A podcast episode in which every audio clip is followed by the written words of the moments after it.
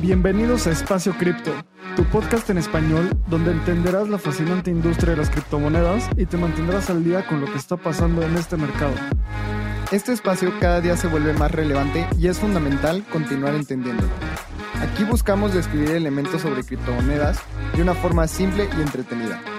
Yo soy Lalo. Y yo soy Abraham. Ojalá disfrutes este episodio. Venga. Amigos, bienvenidos a este episodio de Espacio Cripto. Es el decimoprimer episodio. Ya llevamos varios invitados bien interesantes y hoy toca uno de los temas más candentes en el mundo cripto que son los NFTs, NFTs, Non-Fungible Tokens. Y hoy estamos armando este episodio para explicar un poco más a detalle qué son, por qué son importantes y por qué gente desde, no sé, Gronkowski de los Buccaneers hasta Paris Hilton, hasta Lindsay Lohan, hasta artistas súper reconocidos están volteando a ver este efecto tan interesante en, la industria cripto. Lalo, amigo, ¿cómo estás? ¿Qué onda? Muy emocionado. La verdad es que este es un tema que me emociona muchísimo. Y así como Paris Hilton y Lindsay Lohan se han sumado a este espacio, pues creo que los dos nos hemos sumado también. Somos coleccionistas de NFTs y a mí me encanta este tema. Y aunque hemos tenido a Elian en el episodio pasado, tuvimos a Hola Lu, no habíamos tenido la oportunidad de hablar de NFTs nada más nosotros dos y queremos enfocarlo ahora datos y temas de NFTs fuera del arte, que también el arte es un tema súper importante, pero por ejemplo tenemos NBA Top, Shots, que ha sido de las principales formas de atraer gente al ecosistema cripto y al ecosistema de los NFTs por medio del deporte y tenemos temas de Kings of Leon, eh, vamos a hablar de plataformas, CryptoKitties, todos estos temas a mí me encantan y estoy muy emocionado para hablar de esto. Justo, este episodio lo que buscamos es que sea una introducción muy holística y suficientemente detallada para que toda la gente que escuche esto entienda un poco más de los NFTs. Y me encantaría empezar con lo básico. Las siglas NFT quiere decir Non-Fungible Token o token no fungible. Y cuando escuchamos esto, eh, mucha gente que está en el ecosistema cripto sabe lo que es un token y sabe cómo funcionan muchos de los tokens que circulan en la red de Ethereum. Pero cuando hablas de un token no fungible, ¿qué es esto? Entonces, primero expliquemos qué es la fungibilidad. La fungibilidad es una propiedad de algo que lo hace mutuamente intercambiable. Esto quiere decir, si tú tienes un billete de 100 pesos, completamente normal, sin ninguna firma, sin nada específico, y te dan un billete de 100 pesos a cambio, te da igual, siguen siendo 100 pesos. Si tienes un billete de 100 pesos y te dan dos billetes de 50 pesos, lo mismo, no importa, porque es fungible, es mutuamente intercambiable. Esto a mí se me hace fascinante porque la fungibilidad es un concepto creado por el humano en realidad la fungibilidad no existe. Si tú volteas a ver un billete de 100 pesos, es por lo menos un poquito diferente que otro billete, pero nosotros los humanos pensamos que es igual y por lo tanto les damos el mismo valor y son mutuamente intercambiables. Otro ejemplo que me encanta es cuando tú compras un iPhone, por ejemplo, y lo sacas de su caja, en ese momento deja de ser fungible. ¿Por qué? Porque en el momento que todos los iPhones o muchos iPhones están en un aparador, en realidad lo único que, importa o que, te importa para comprarlo es el color, el modelo, pero un iPhone del mismo color y del mismo modelo, cuando está en la caja, es completamente igual. El momento en el que tú lo sacas de la caja es diferente, porque alguien va a saber que va, se te cayó, se te rayó un poquito y eso le cambia su valor por completo. Pasa lo mismo con los coches. Cuando tú tienes un coche en, la agencia, antes de que te lo entreguen, pues te da igual si te entregan el mismo modelo del mismo auto, del mismo color, o si te dan otro. Pero en el momento en el que las llantas de ese coche pisan la calle, es un coche completamente no fungible e independiente.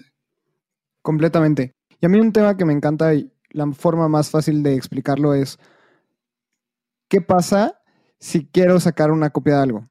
Y como lo decías, ok, tengo un coche, me da igual si me dan el serie 001002 y ahora vamos a transferirlo ahora a algo fungible. La Mona Lisa. Tenemos una Mona Lisa pintada por Da Vinci y tiene un certificado de autenticidad.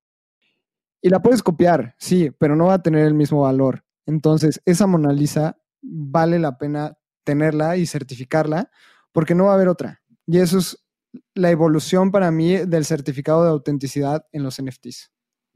Justo, como dices, la Mona Lisa es un elemento no fungible y el arte es un elemento no fungible.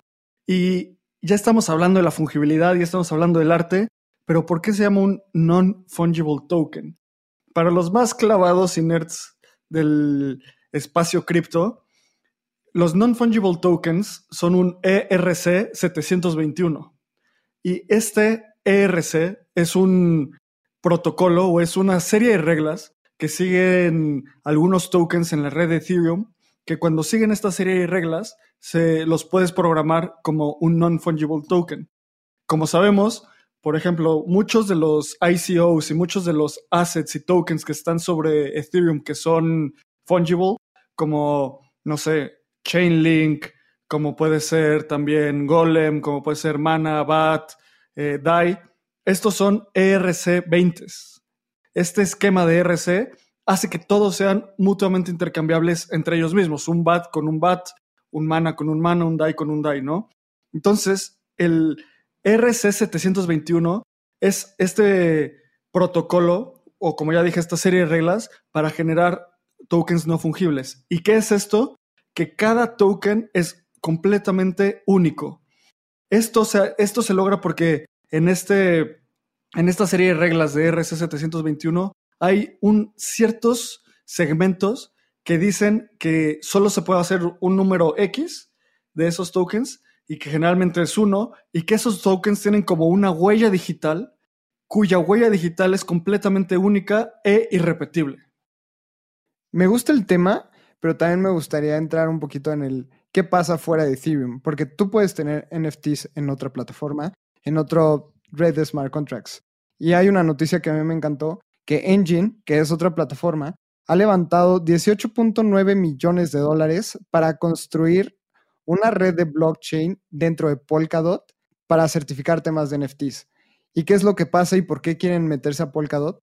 Porque tenemos un tema de escalabilidad muy complicado en Ethereum y Polkadot puede ser una alternativa gigantesca. Estaban haciendo pruebas y fungir un token o hacer un token no fungible dentro de Polkadot te puede costar menos de 2 dólares. La semana pasada yo estaba investigando y estaba experimentando con los tokens en Rarible. Intenté eh, mintear un NFT y me cobraron, uno, tenían que revisar mi wallet. Entonces se hace un smart contract con mi wallet de Metamask y me cobraron 12 dólares. Y luego quería hacer un NFT de tres ediciones y por cada edición me estaban cobrando 15 dólares, que era la red de Ethereum. Entonces, todo esto se vuelve un poquito más caro que lo que le gustaría a la gente. Y ahora tenemos alternativas en Polkadot, tenemos alternativas en Lisk, tenemos alternativas en NIO. Y esto es algo que está poniendo a temblar Ethereum. Y tú que eres súper fan de Ethereum, Abraham, ¿qué es lo que ves y cómo podría resolver Ethereum este tema de las comisiones altísimas dentro de la red. Pues mira, creo que, o sea, el plan es bastante claro. Viene Ethereum 2.0, viene el, Proof of Stake, viene Sharding, viene todo eso, pero no estamos ahí todavía. Entonces, justo los NFTs son, son además de que los contratos inteligentes para hacer NFTs son, requieren muchísima muchísimas computaciones, por lo tanto son más caros. Entonces, todas estas soluciones que está viendo en Polkadot, en otros blockchains, se me hacen súper, súper interesantes. Me, gustaría regresar un poco a explicar por qué es non-fungible un token, ¿no? Porque mucha gente cuando ve un token, un non-fungible token, es una imagen que dice, ah, pues yo puedo hacer un PNG y copiarlo y pegarlo y ya, yo soy el dueño de eso, ¿no?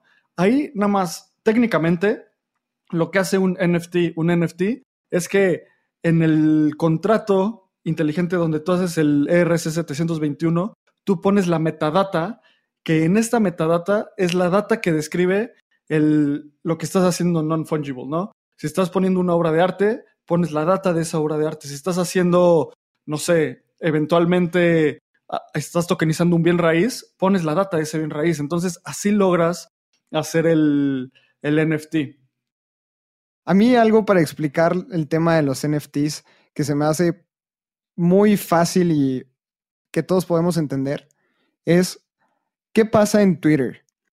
Si tú verificas tu cuenta, te dice, ok, Abraham, has verificado tu cuenta, tienes la palomita de Twitter y nadie puede copiar tu cuenta porque tú, estás verificado.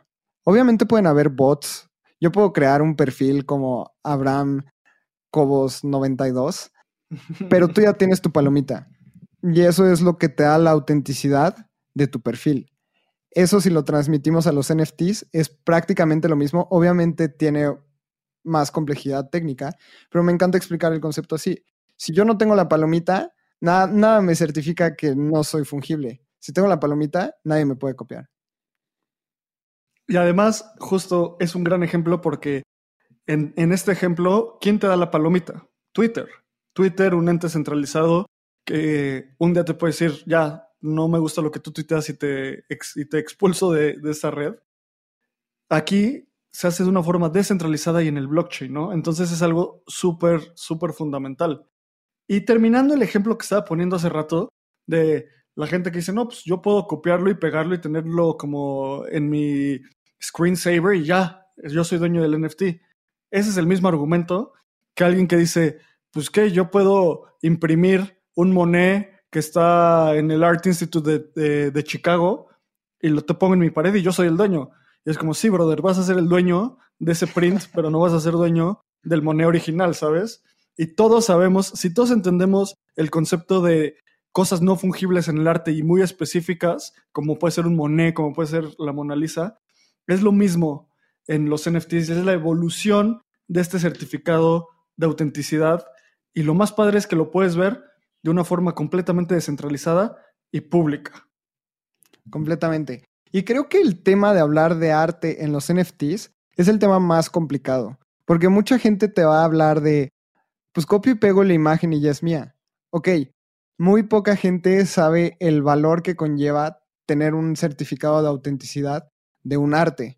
Pero si lo transmitimos ahora, vámonos a Kings of Leon, que sacó todo su álbum en un NFT y sacó seis NFTs que se llamaban Golden Tickets, que si tú eres dueño del NFT, contiene beneficios de por vida.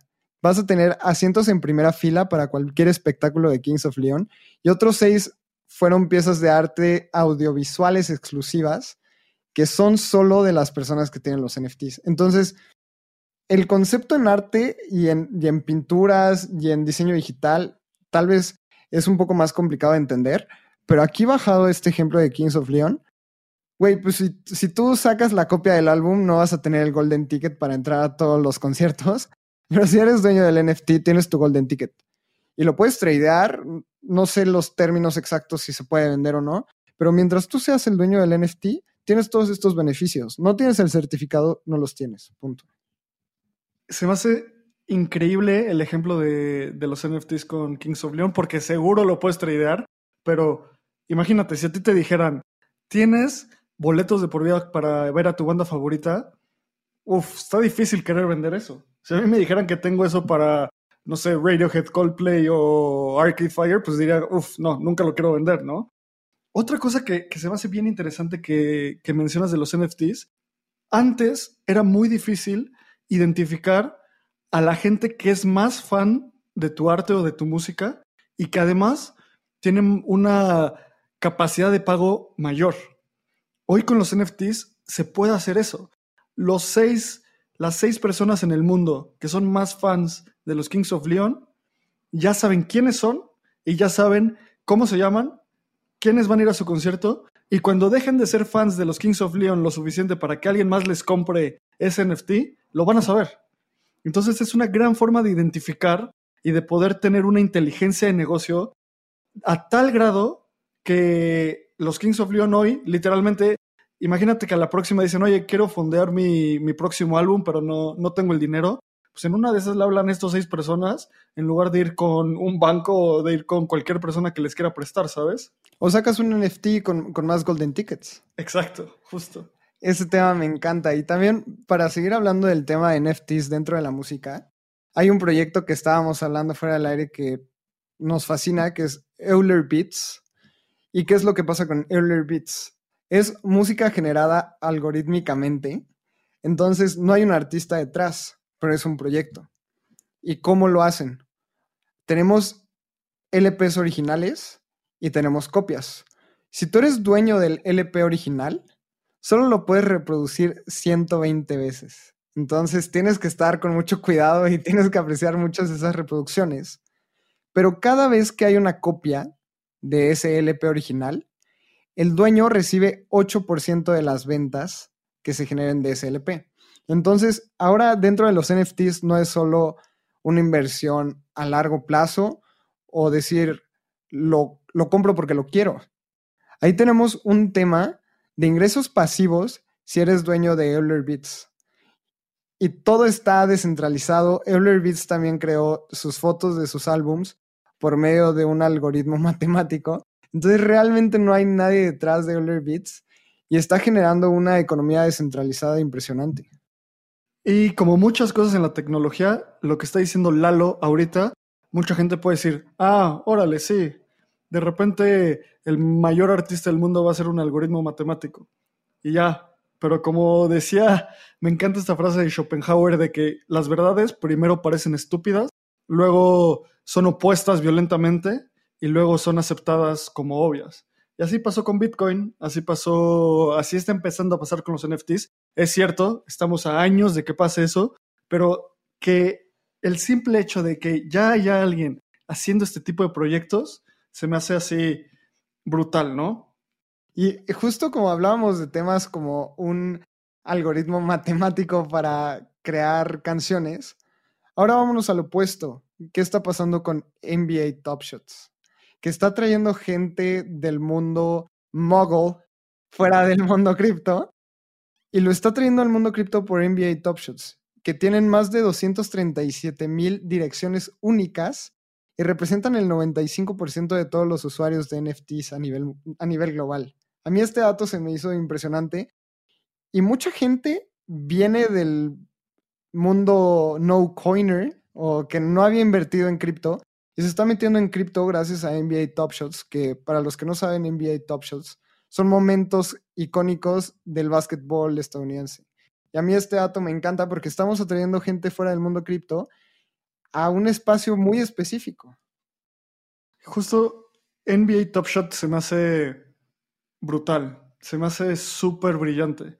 Esta idea, y corrígeme si estoy mal, pero tú eres súper fan del básquet, esta idea de que tú compras y puedes comprar el NFT, que es un videíto de un, eh, de un tiro de LeBron James súper cañón, encestándolo, y puedes comprar ese NFT que puede costar una lana o puedes comprar sobres y que abres tu sobre y te puede salir un tiro que a nadie le importó, o puede salir como el tiro de tres puntos de Steph Curry para ganar la final, ¿sabes?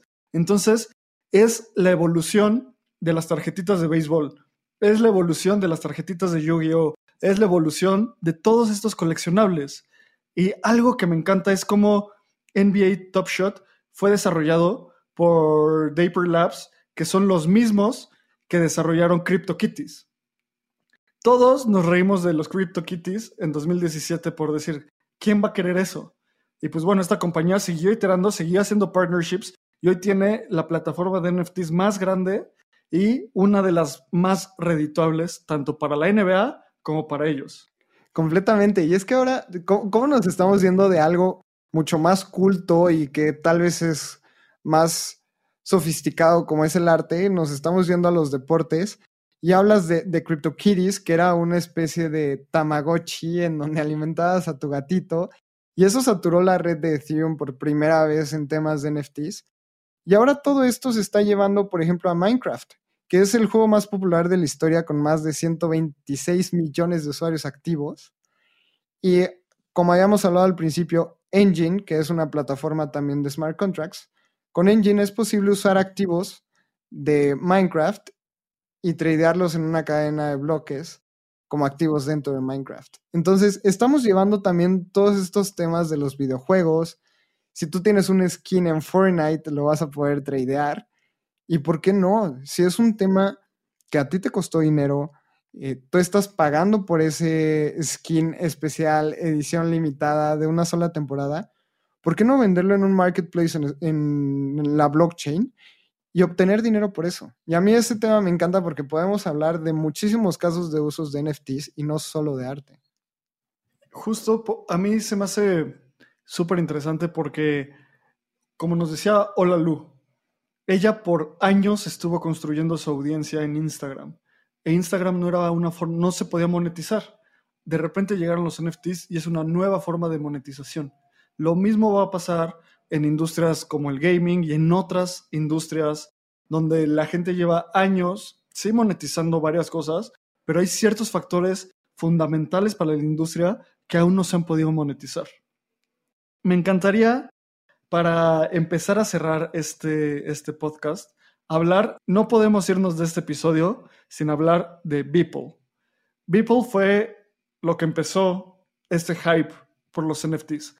Beeple es un artista gráfico que ha producido una pieza de arte digital por más de 10 años, todos los días. Todos los días imprimía, bueno, no imprimía, publicaba una pieza de su arte. Este artista trabajó con haciéndole visuales para personas como Katy Perry, entonces era muy, muy reconocido hizo la primer subasta de NFTs súper exitosa en la cual recaudó 3.5 millones de dólares. Yo escuchaba una entrevista con él y decía, yo jamás esperé recaudar eso por mi arte en una sola exhibición, porque sí era un artista famosón, pero no de ese tamaño. Después hizo una segunda subasta en la casa de subastas Christie's, que Christie's es literalmente donde se, se subastan monés, se subastan eh, vajillas chinas del siglo XII, se subastan espadas medievales. Es una de las casas de subasta más reconocidas a nivel mundial. Y Beeple hizo esta subasta donde publicó y donde subastó 5.000 obras de arte. 5.000 obras de arte consolidadas en solo una imagen. Por eso cuando la ven son como muchas imágenes muy chiquitas. Y al final recibió más de 69 millones de dólares por esto. Y lo que él decía es, ahí están años de mi trabajo. Más de 10 años de mi trabajo están ahí. Y mucha gente dice, no, pues ¿cómo pagaron tanto? Pues tú pagarías por 10 años del trabajo de cualquier artista que probablemente va a ser muy exitoso en un futuro, en una sola exhibición. Y lo más interesante es que este NFT es segmentable.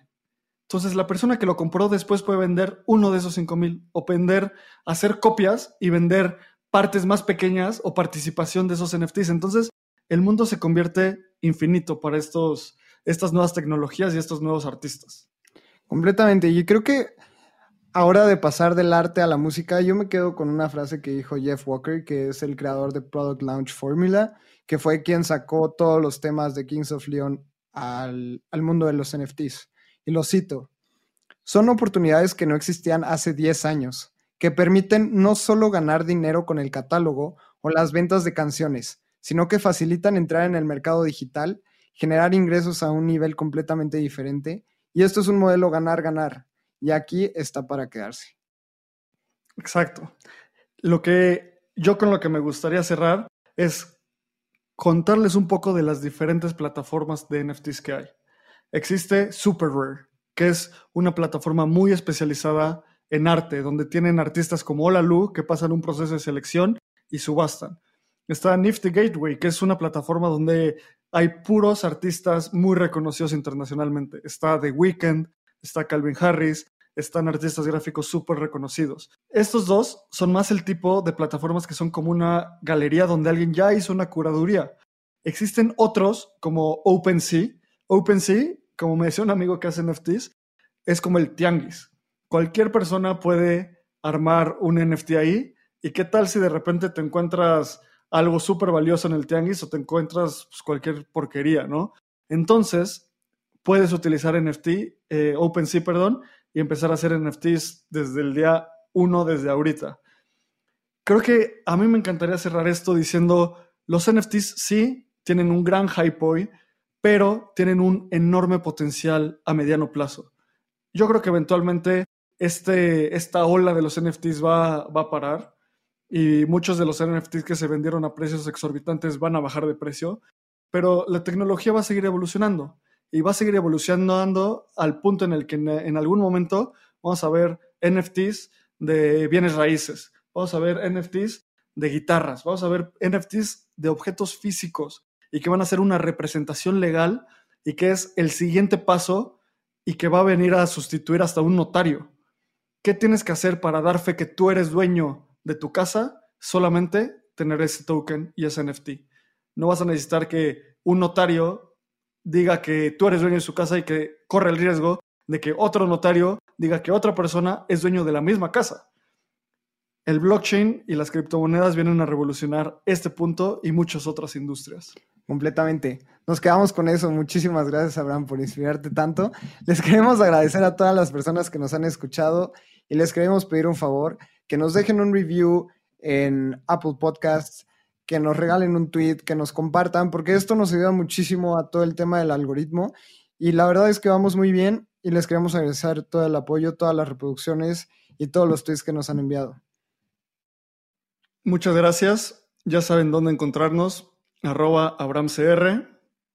Eh, yo estoy en Twitter como Lalo-G00 y nos escuchamos en el próximo episodio.